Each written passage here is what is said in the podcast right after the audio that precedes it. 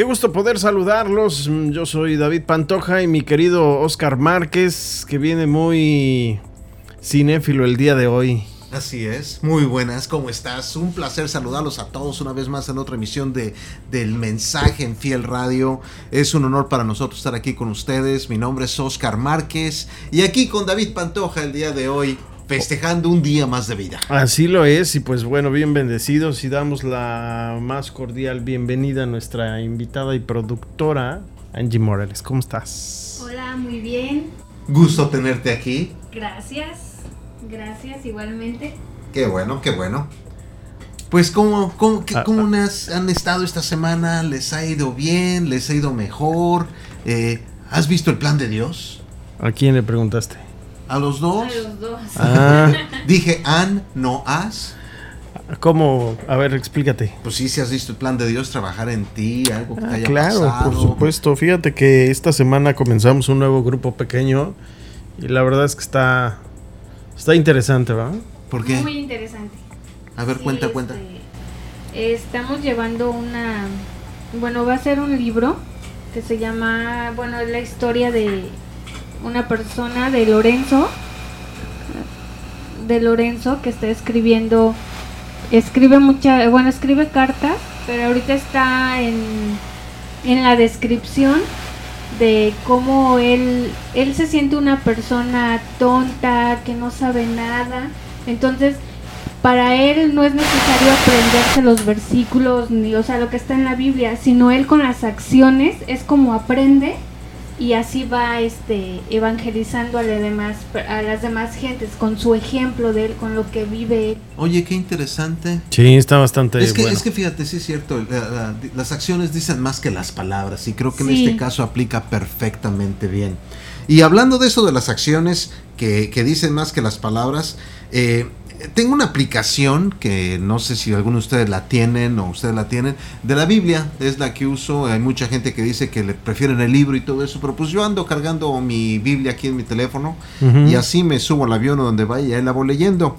Eh, yo tengo una versión que se llama U version, no sé si sería la versión tú o cómo se llamaría en español. Sí, Eh, tu y- y versión. me encantan los planes que tiene. Y precisamente esta semana empecé un plan que se llama El caso de Jesús. Y el caso de Jesús es un análisis de todo lo que pasó, pero principalmente por qué pasó apoyado por los versículos, pero lo que me gusta de este plan es que al final escribes lo que aprendiste. Por lo regular eso no lo había visto en otros planes, simplemente lo leía y al que sigue. Aquí sí te hace reflexionar un poco acerca de, de, de qué pasó, o sea, qué quiere decir con, con todo esto. Eh, me llamaron la atención muchas cosas, ya voy en el día 6, me, me son 7 días, entonces ya me toca el último, pero eh, me ha hecho pensar mucho acerca de, de por qué pasaron las cosas como pasaron. Eh, obviamente, pues todos sabemos y nos han dicho muchísimas veces que Jesús murió por nuestros pecados.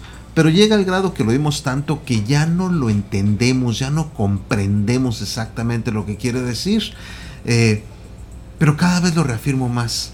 Lo que sí me llama la atención es, pues me pongo en ese, en ese lugar, en el lugar de la gente, eh, tanto del lado de los fariseos como del lado de los judíos, como del lado de los apóstoles, los seguidores. Sí.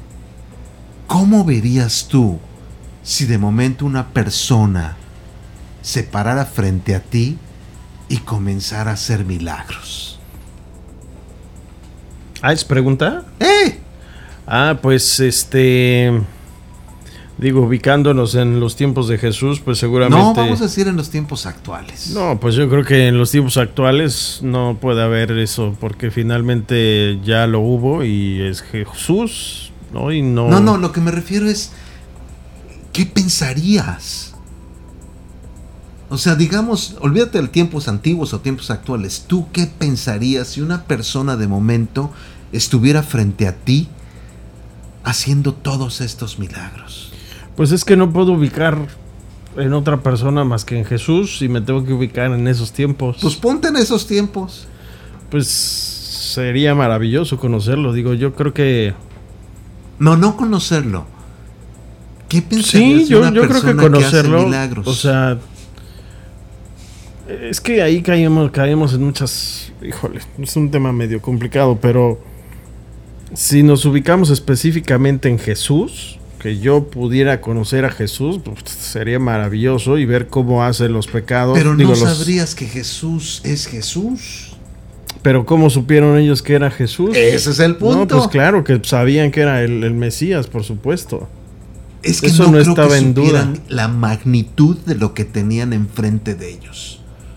Por eso hubo que tuvo que haber tantos milagros, porque no entendían a quién tenían enfrente. Entonces no te estoy entendiendo. Puede que sea dos, dos cosas. Vamos a decir la gente que, que creció y nació en Galilea. Ellos conocieron a un Jesús niño, un Jesús bebé, primero que nada. Luego un Jesús niño, luego un Jesús adolescente, luego un Jesús adulto joven y luego al Mesías. Bueno, ni el Mesías porque no sabían algunos de ellos. Luego la persona que hacía milagros, que perdonaba pecados. O sea, imagínate un amigo de tu infancia con el que todavía tienes contacto, que de momento empezara a actuar de manera diferente a la que siempre actuó, aunque no sabemos cómo actuó, porque no existe nada en la Biblia que nos diga lo que sucedió antes de los 30. Ujú. Pero imagínate cómo hubieras visto a esta persona. Bueno, hay que recordar que su hermano, hasta que murió, Exactamente, Le dio- ese, es un buen ejemplo. le dio el pues el crédito que tenía, ¿no? Exacto. Su hermano, Sí, fíjate. su hermano de carne. Bueno, su De- de hermano sangre, de, sí. de sangre, sí, pues. O sea, su hermano. Este es que no, no encuentro a dónde quieres llegar. ¿Cuál es el punto? El Eso- punto es estoy perdido tanto- ahí. ¿por qué, tan- por qué tuvo que haber tantos milagros? ¿Por qué Jesús tuvo que haber nacido en un lugar tan humilde? ¿Por qué no pudo haber llegado en un reino ya establecido en el cual pudiera tomar posesión? Pues porque si no, no sería Jesús, porque él mismo, o sea, imagínate el tamaño de lo que significa que haya nacido literalmente en un cochinero, literalmente en un pueblo X, que seguramente ni estaba este, En el mapa. en el mapa, ¿no? Eh, bajo las condiciones en las cuales nació el rey o encarnó Dios.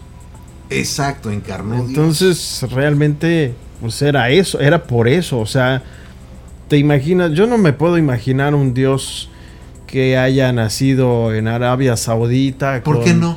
Porque así no es. Porque entonces no entenderíamos o no tendría valor prácticamente todo lo que está escrito. Porque entonces, eh, ¿dónde estaría el reflejo de la humildad de, de Dios en nosotros? Pero ponte a pensar, Porque- ¿qué tal si hubiera nacido en una cuna de oro y demostrar la humildad? No creo que se hubiera tener- sido posible. No lo creo porque es muy clara la, la división entre el mundo y, y- y lo que no es del mundo. Es muy claro. Eh, Es muy clara la idolatría hacia las cosas materiales y eh, la Biblia es sumamente clara. O sea, nada puede estar por encima de Dios. Absolutamente nada ni tus posesiones, ni tus sentimientos hacia nadie, ni, ni tu trabajo, ni tus dones, ni, ni nada.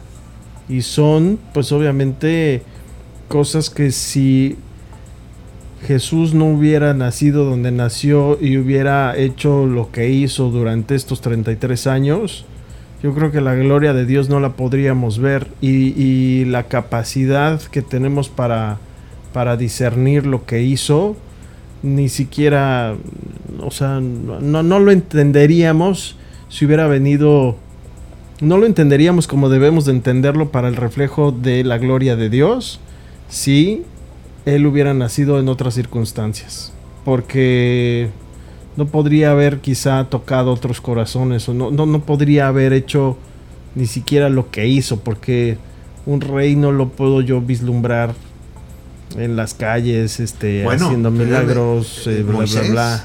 O sea, no, Moisés Y si nos vamos a creció en el- todos- palacio y después se, fu- se fue a- a- al pueblo y la gente lo siguió. Y no estoy diciendo que Moisés sea Jesús o Dios o nada, pero, pero sí pudo, porque ellos tenían la percepción de Moisés de que él era el, el- el- de, de la realeza. Pero él era un profeta, no era Jesús. No estoy diciendo eso, estoy hablando de la percepción de la gente. La gente veía a Moisés como alguien de la realeza. Al momento que, que lo vieron descender y bajar al mismo nivel, Yo creo que no de la realeza, yo creo que lo vieron como lo que era.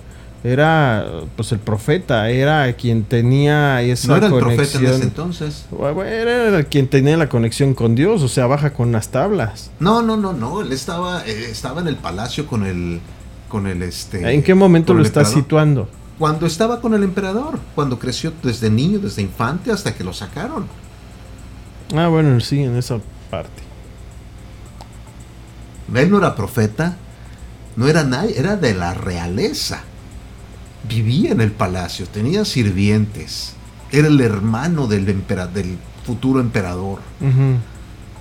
Y aún así lo siguió la gente. Ahora, lo que yo quiero decir es esto.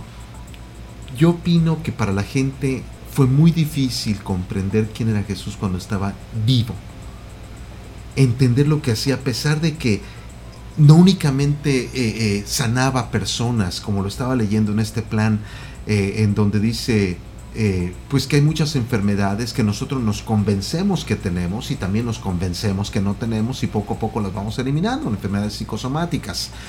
Entonces Jesús llegaba y sanaba a una persona de, de algo tan grave como era la lepra.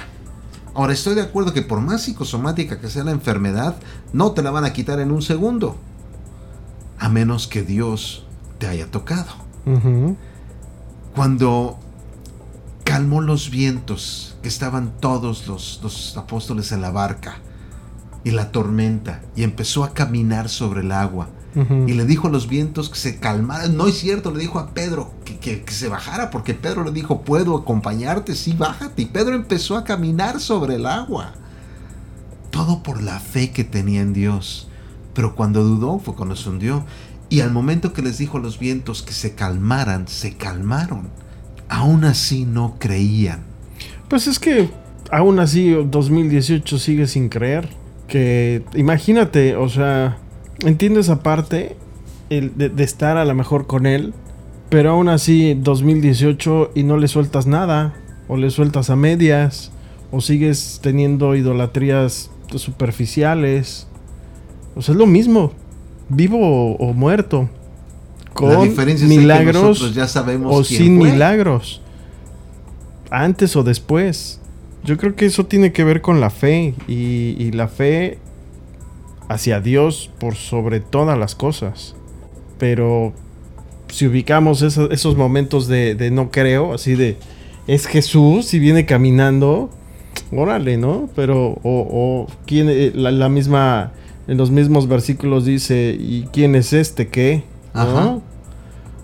hizo lo que tuvo que hacer y se volvió a dormir, o sea, y dice la Biblia que hasta temieron, Ajá. que no tenían ni idea de quién era realmente. Pues, sí, pero pues yo creo que eso tiene que ver con el con la cap- con pues con lo que somos, seres humanos, Sí, que a eso me somos refiero. somos imperfectos y esa falta de fe a veces o en todo momento nos hace caer, nos hace equivocarnos, nos hace este no seguir su palabra, nos hace este poner no sé, este a personas, a, a cosas por encima de Dios, ¿no? Por ejemplo, en ese entonces la gente tuvo que ver milagros para creer. ¿Qué crees que necesitaríamos en este momento para creer más? Yo creo que ¿qué, qué tendríamos que hacer? Ajá. ¿Hacer? Ve, ah, sí, pues en Ah, ese ver. momento vimos. un ¿Qué tenemos que ¿no? ver? Yo creo que pues ver en nuestra vida los milagros que hace Jesús, pero eso es imposible si tú no le permites abrir, si tú no te abres a Él, Ándale. si tú no lees su palabra, si tú no te eh, preparas, si tú no estás todo el tiempo orando, si tú no, si tú estás despegado de Él, es imposible que veas. Yo te puedo decir de los años que, que tengo desde que eh, Jesús me sacó de donde estaba, en ese momento que abrí mi corazón a hoy, sí puedo ver muchos milagros en mi vida. Ahí está uno. O sea, y, y no es el rollo de, de ah, por es- ella está en- eh, este, por encima de él. O sea, no, para mí es una bendición Ajá. que él me dio. ¿Sí? Pero que no lo vemos. Pero que sí. Es que sí se ve, este, Oscar. Yo creo que. Optamos por no verlo. Yo creo que la, la decisión es, es muy subjetiva.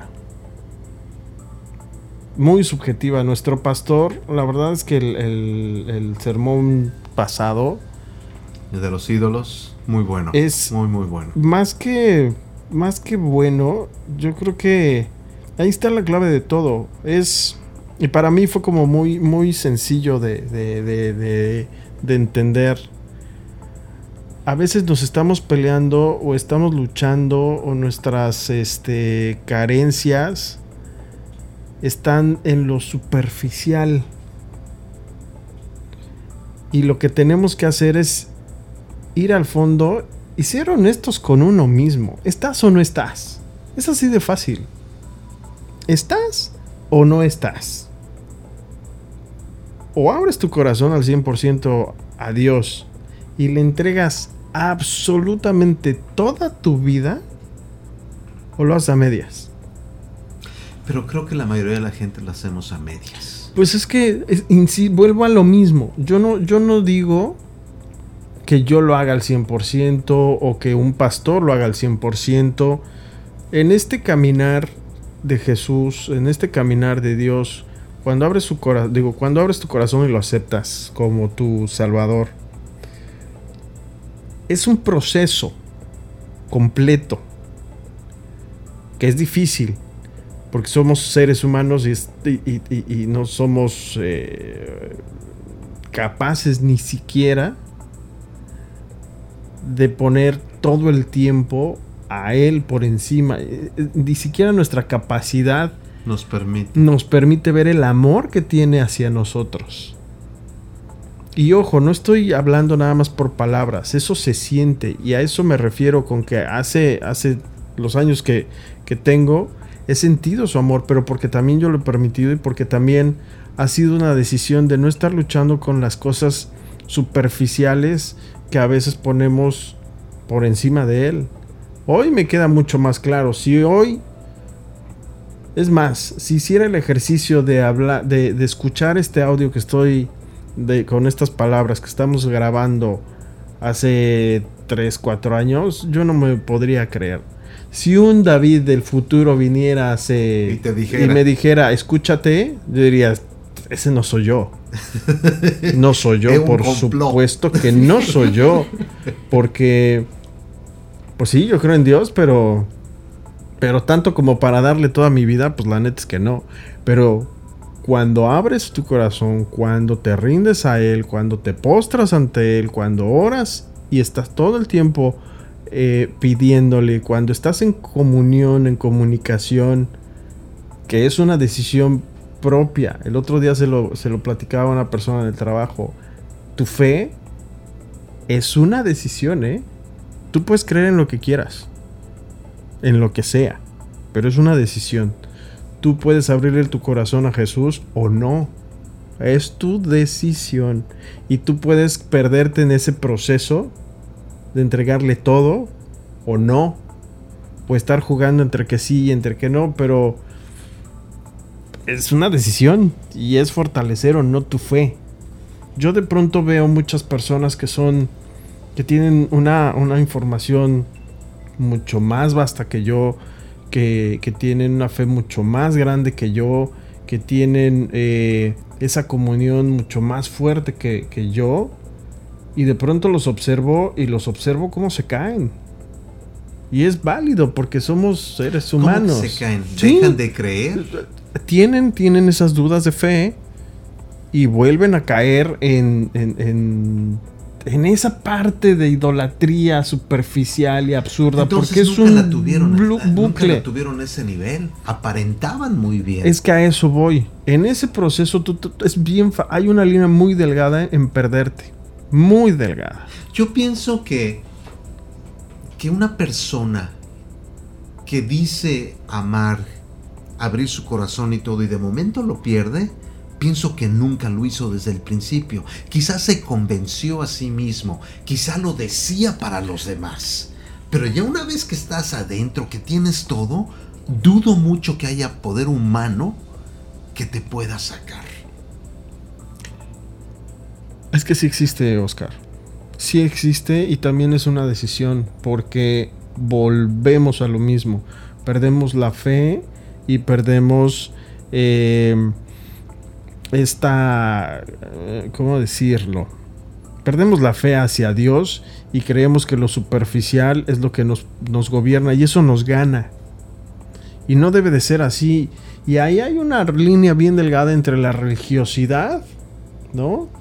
Porque también está el otro extremo, la gente religiosa que cree que yendo a la iglesia, sirviendo, Exacto. dando sermones, c- haciendo que todo el mundo me vea que alzo los brazos cuando alabo. Pues prácticamente me estoy engañando a mí misma porque la o a mí mismo porque la neta es que si volteo y veo mi vida está igual o peor o mis actitudes hablan completamente de una persona que no soy. Lo que decíamos al Pero ahí ya caíste en una, una religiosidad absurda. Pero es. Entonces decisión. nunca tuvo esa fe para comenzar, por eso se cayó. No, yo creo que va más allá de eso, Oscar. Yo creo que va más, va más allá de eso porque. em, vuelvo a lo mismo. Te ganan los ídolos superficiales. Te ganan. Porque están inmersos, porque estamos acostumbrados a, a vivir. Bien lo dijo este pastor. ¿Cuánto tiempo pierdes en estar luchando en eso? Con eso, en esas ideo- i- i- i- i- i- eh, idolatrías y creemos que esa es la raíz del problema, pero la raíz del problema Es no es esa, está dentro de ti. Y yo la resumo es, ¿quieres o no? Como dicen los cubanos, ¿va a querer o no va a querer? y es así de sencillo. Yo de pronto me, me cuestionaba, ¿cómo... ¿Cómo puedo yo entregarle? O sea, ¿cómo puedo vivir de una manera diferente con, con, con él, con mi fe, para que crezca, para estar tranquilo, para estar en paz, para estar en su camino, para, para de cierta manera, pues terminar mi vida lo más limpio posible, como él quiere, ¿no? Recibir ese amor. ¿Cómo, cómo es que puedo? Y de pronto te comparas, ¿no? Y no en la iglesia. Yo, mi vista voltea a pastores a nivel muy grande. ¿Cómo le hacen? Y he caído en cuenta que es una decisión. Es una decisión. Tú decides o no estar en vida y en comunión con Él. Y el nivel en como tú decides estar es como la vives. Entonces, si tu nivel es pequeño y tú crees que es muy grande, pero en realidad no, pues obviamente viene algo superficial y la tumba. Claro. Y no es que no la tengas. No es que no la tengas. Es que en realidad no eres sincero contigo mismo o contigo misma y no creces, no sueltas. Aquí creo que el punto es soltar. Tenemos tan arraigado el control, tenemos tan arraigado el hecho de decir, no, es que esto sí lo puedo yo controlar, es que eh, el asunto del dinero, si trabajo más, pues voy a tener más y voy a poder pagar más.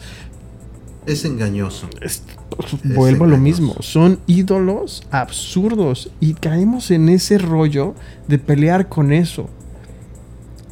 Y la respuesta o la solución a eso es, necesitas, tienes problemas económicos, no necesitas trabajar más, necesitas tener más fe, necesitas orar más, necesitas estar en comunión con Él y pedirle y saber qué pedirle. No solamente, Señor, que me alcance esta quincena porque la verdad es que tú sabes todo lo que tengo que pagar. O sea, ahí no va, ¿eh? Eso es superficial y te estás peleando y estás perdiendo el tiempo con esa parte. Mejor enriquece tu fe, enriquece cómo oras, enriquece tu sabiduría a través de la palabra y es y todo lo demás se va a deshacer, se va a caer y por añadidura vas a poder estar bendecido y recibir lo que Dios tiene para ti. Es una línea muy delgada entre mentirnos y no mentirnos, pero ahí en esa línea delgada yo le pondría la palabra decisión. O sueltas o no sueltas, o estás con él o no estás. Es así de fácil y eso es subjetivo, porque la comunión, la comunicación y el vínculo que tienes con él es él y tú no tu familia ni con tus hijos. O sea, como familia pueden estar un núcleo maravillosamente en la vida de Jesús, pero cada uno sabe sus luchas internas. Y él, él sabe las luchas internas de cada uno, pero de manera vertical, no horizontal. Entonces, todos podemos tener fe, y todos yo creo que tenemos fe, pero el cómo la fortalezcas, el cómo creas o no, es, ahí donde, donde tienes que trabajar. Todos estamos en un proceso, desde los bebés espirituales hasta los abuelos, hasta los ancianos en la iglesia. Todos han tenido un proceso y tiene que ver con sus dones y tiene que ver con, con cómo vives la vida de acuerdo a... Hay unos que se van hasta la religiosidad, hay unos que son muy permisivos, hay unos que dicen, ah, pues, sí, me porto bien, pero Digo, me porté mal, pero tú siempre me perdonas, Señor. ¿Pero siempre qué? Me perdona, Señor. Ah, sí, sí, sí, sí. Entonces es, un juego que, cada uno juega, vaya la redundancia. Qué, cierto es eso. Sé que me estoy portando mal, sé que me voy a portar mal, pero pienso que con pedir perdón ya es suficiente. Y pues la neta es que no. Y volvemos a lo mismo, es superficial. No es que te portes como no es, sabes que te vas a portar mal. Y dices, ay, bueno, pues no pasa nada porque ya me perdonaste y por eso estás en la cruz. No, espérate. O sea, no, no, no estés jugando, no, no es así. Ve más profundo, o sea, ve porque está en la cruz. La razón. Y eso no es de ahorita, ¿eh? No es lo que vas a hacer en media hora o, o con alguien o no es ahorita. El resultado va a ser cuando estés frente a él y te digan, ah, sí, sí, este, esto ya lo pagó, sí, esto ya lo pagó. híjole, esto lo repetiste y lo repetiste y, lo, y sí pagó, pero ya no te alcanza, brother. ¿Y tú crees que sí? Porque no estás jugando. Dios aborrece a los tibios. Es así de sencillo. ¿Estás o no estás? Y no se, y, vuelvo a lo mismo. No hay cristianos que están al 100%. Yo, yo sí puedo atreverme a decir, y no, quizá no soy una autoridad religiosa o para, poder decir, pero no creo que haya un solo cristiano en el mundo Estoy de acuerdo que esté al 100% con él. No lo hay, porque somos seres humanos. No lo hay. Estamos condenados a pecar todo el tiempo y a seguir pidiendo perdón. Y, bien lo dijo, bien lo dijo Marco. Estamos, este, con el software de estar eh, de cierta manera, pues switchados a, a darle valor a cualquier cosa mundana, desde un coche hasta una persona, hasta un artista, no sé. Algo. Pasando por el dinero, mis hijos, mi esposa, mis tenis, ¿me explico? Porque vivimos en el mundo. Claro. Y es una lucha. Yo, fíjate que yo antes no entendía esa parte. Yo decía, es que como todo el tiempo estamos en lucha. No es cierto, yo no estoy de acuerdo con eso. Yo no estoy peleando con nadie.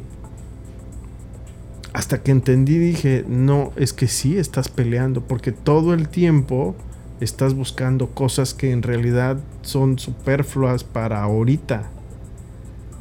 Pero lo que tenemos que estar peleando es por nuestro espacio con Él en la eternidad. ¿Se acuerdan cuando hizo lo, del, lo, de la, cuerda? La cuerda que nos dijo, ven este nudito. Bueno, para, para, las personas que nos están escuchando, tomó una cuerda bastante larga de muchos, muchos, muchos metros y, un pedacito muy pequeño, muy, muy pequeño, lo pintó, si no ah, cierto, cierto. Lo pintó. Eh, pero un pedacito muy pequeño. Entonces, vamos, vamos a ir para que tengamos una idea. Una, una cuerda de, de 20 metros y pintan un centímetro, menos de un centímetro. Entonces, lo que decía el ejemplo es de que ese centímetro significa nuestra vida. Así es. Y toda la cuerda significa la eternidad. Así es. Y estamos tan preocupados de lo que va a pasar en ese centímetro que no nos interesa lo que va a pasar en, en los otros 20 metros. Tan preocupados y tan ocupados en, cosas, en cosas tan superfluas que solamente tienen que ver con ese tiempo-espacio. Cuando en realidad nos tendríamos que dedicar a ver la cuerda completa. Pero creo que nuestra capacidad no nos da. No, y se nos olvida, pero ¿sabes qué ayuda? La fe. Estoy de acuerdo. el acercarte a Él, el estar hablando, el estar diciendo, el acercarte a grupos pequeños, el servir, el, el hacer este tipo de ejercicios, porque finalmente si tú no lo compartes, no te nutres. Entonces estás a la deriva y entonces el proceso ahí se queda. Y, y, bien lo dijo, pues lo han dicho muchos pastores, o sea, la iglesia nos tenemos que unir, ¿no?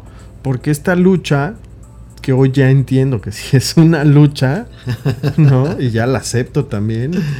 No, no la puedes, no la puedes vivir solo. No, la puedes no, así como no nos alcanza la capacidad de comprender tampoco de vivir. No, ni creer que, que, que, ah, no, pues es que Dios me va a ayudar y me va a dar fuerza. Sí, por supuesto te da fuerzas y por supuesto te ayuda, pero también lo tienes que compartir. ¿no? Dice por ahí un versículo que tienes que externar tu pecado para que lo aceptes de entrada, ¿no? Y para que sea perdonado. Exactamente. Entonces, creo que va en ese sentido. Y, y yo creo que tanto en el año cero como en el año 2018, pues el creer o no es una decisión propia. Por eso mucha gente creía en Jesús. Qué maravilla poder ver cuando un hombre hizo milagros y cuando un hombre bajó de una barca iba caminando en el mar y qué maravilla cuando multiplicó los panes y, el vino y tú tuviste la oportunidad de verlo, pero hay mucha gente que ve y no cree. Exacto. Exactamente. Pues ya estamos llegando al final y me gustaría cerrar con un, un versículo que antes de pasar a la parte importante. No Oye, importante a la parte especial del día de hoy, porque tenemos invitado especial. Sí, no, y nos va a hablar de una, película muy buena. Déjame cerrar con este versículo que todos hemos escuchado una vez, que inclusive se ha, se ha utilizado para cosas que no tienen nada que ver con nuestro Señor. Eh, se ha utilizado, yo me acuerdo haberlo visto en, en WWE, en las luchas americanas, y, no entendía yo qué quería decir, y hasta ahorita no entiendo que por qué lo usaban pero, pero creo que todos alguna vez lo hemos escuchado. Y ese dice, porque tanto amó Dios al mundo que dio a su Hijo unigénito, para que todo el que cree en Él no se pierda, sino que tenga vida eterna. Juan 3:16. Entonces, definitivamente nos quiso tanto que se convirtió en hombre para perdonar nuestros pecados, para pagar, no perdonar, para pagar por nuestros pecados. Y creo que lo menos que podríamos hacer es darle gracias. Yo recuerdo en muchas ocasiones, no en muchas, no, en una ocasión, querer tanto a una mujer que dije yo daría mi vida por ti. Pero en retrospectiva lo pienso, ¿de veras lo haría? ¿O nada más se oyó bonito en ese momento? Sin embargo, Jesús, Dios, sí dio su vida por nosotros. Literal. Claro. Entonces, pues con esto, ¿algo más que quieras decir para concluir? Pues nada, creo que el versículo cerró con broche de oro porque pues creo que representa muchísimo de lo que platicamos hoy. Que esperemos que a través de este audio eh, pues les haya servido, les haya pues a lo mejor tocado esa fibra. No somos eruditos, solamente estamos compartiendo nuestro, eh, nuestra forma de pensar y sobre todo nuestros procesos. Eso. Porque todos los hermanos, las hermanas estamos en el camino en Cristo, llevamos un proceso. unos más adelante, otros más al principio, pero creo que todos debemos de tener en cuenta que el camino es el mismo, ¿eh? es la eternidad con Él. Y es, eso específicamente es por lo que tenemos que luchar, no por lo que está aquí. Porque suena muy clásico y suena muy mundano, pero es real. Cuando estemos en su presencia no vamos a tener nada de lo que tenemos aquí. Nada. Porque todo se queda aquí. Absolutamente. Y debes de luchar por llegar a su presencia, y te lo digo de manera particular a ti que me estás escuchando, con el espíritu y el alma nutrida. Que a lo mejor muchas de las cosas mundanas no te lo da. Más que acercarte a él. Exacto. ¿no? Y con eso cerramos el tema, pero tenemos una muy buena recomendación que pues Angie nos va a platicar porque viste una película que, que te gustó muchísimo y que pues nos encantaría que nos platicaras de ella. A ver, cuenta, cuenta, Mira, cuenta. Esta película eh, la pueden encontrar en Netflix. Se llama El Mesías y es este la vida de Jesús, pero de niño. Ah, sí la he visto la- y la tengo en mi lista. Está muy buena, te recomiendo que la veas. Bueno, trata de que Jesús a los siete años se da cuenta o empieza a sospechar, digamos, de quién es él. Porque, haz de cuenta, la película este, nos dice que él a la edad de siete años había un niño que lo molestaba mucho en una ciudad en Alejandría. Entonces pelean. Y Creo que se llamaba Oscar. no, no, no se llamaba Oscar. El niño, el que, el peleonero, digamos, sale corriendo, tropieza, cae y se muere. Entonces todo, todo el pueblo le culpa a, a Jesús por la muerte de este niño que se llama Eleazar. Entonces ahí la figura de la, de la muerte de la persona mala está representada por un, digamos, un joven vestido de negro Ajá. quien les habla a los oídos a la gente del pueblo y le dice que Jesús fue el culpable. Entonces, pues Ah. María corre a salvar a su hijo y se lo llevan a su casa. María tiene un hermano y este hermano tiene dos hijos. Entonces la, la prima de Jesús le dice que él puede, este, él puede revivir a Eleazar, que lo haga como lo hizo en el mar, porque Jesús revivió a un pájaro, este, que la, que el mar, este, aventó. Había- él lo toma en sus manos y lo revive y lo echa a volar. Entonces le dice a la niña que confíe en él porque él puede volver a Eleazar a la vida. Oye, Entonces se se mete a la casa de Eleazar Oye, pero no vayas a contar toda la peli, no, ¿eh? No, sea, no, sí, y lo, sí, lo, sí, lo, lo- o sea, revive. Lo revive y ya sabes, ¿no? Lo, tra- lo tratan así como que De eh, hechicero. de hechicero, de satanás, o sea, de cosas feas. Total que deciden irse a Nazaret otra vez y en el camino salva a su tío de la muerte también. Entonces ya van dos milagros, entonces él se empieza a preguntar y le pregunta a sus papás que, o sea, que qué pasa con él y le dicen que no le pueden revelar nada. Total que llegan hasta Nazaret. Pues ya no cuentes Sí. más. Ya, ya. Bueno, véanla. Sí, mejor, porque está muy buena. Sí, sí, véanla. sí, porque el chiste es que causar un poquito de curiosidad. ¿Cómo se llama? El Mesías. Mesías. Ya la encontré, ya la puse Ya la en mi lista. está muy, muy buena. El Mesías ahí El en Mesías. Netflix. Y aquí quiero hacer una, una, pues un comentario. Fíjate que a mí me, me ha llamado la atención varios comentarios que he escuchado a lo largo de esta semana, donde de cierta manera, pues satanizan, por, por así decirlo, las redes sociales o, eh, o esto que tenemos a la mano como pues eh, las películas en demanda o, o las aplicaciones que podemos tener en nuestro celular.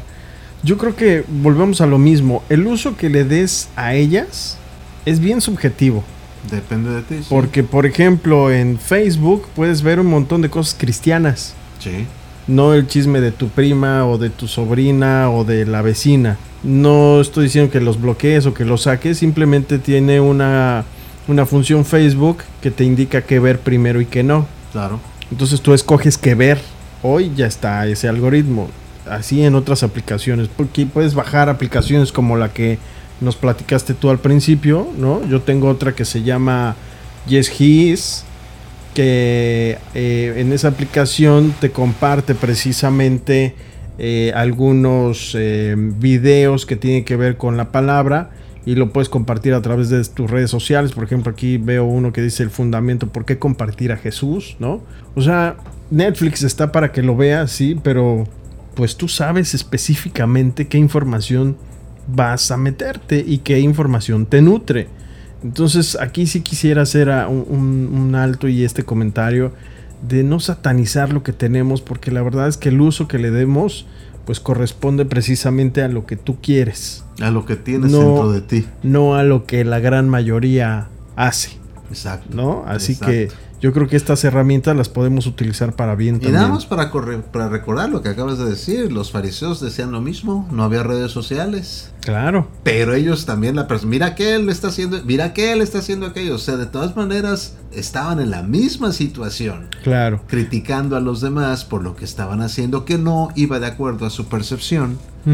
de lo que es la religión. Así es, y por ejemplo medios de comunicación como Fiel Radio, pues es una estación de radio donde alabamos a Dios, donde tenemos este tipo de información para ti y nos puedes escuchar en tu celular, en una tableta, en internet. Sí, claro. ¿No? Habemos personas que, que sabemos que la palabra difundida a través de lo que hacemos sí se puede y puede llegar a muchas muchos corazones. Exactamente. Con eso pues cerramos. Pues muchísimas gracias, ha sido un honor tener nuestro invitado especial el día de hoy. Gracias, gracias por la recomendación. Gracias a ustedes. Claro que sí. David, muchas gracias. Un placer, Oscar Márquez. ustedes, Oscar Márquez, en una transmisión mal de mensaje. Muchas gracias, soy David Pantoja y por supuesto, gracias a Dios. Gracias a Dios.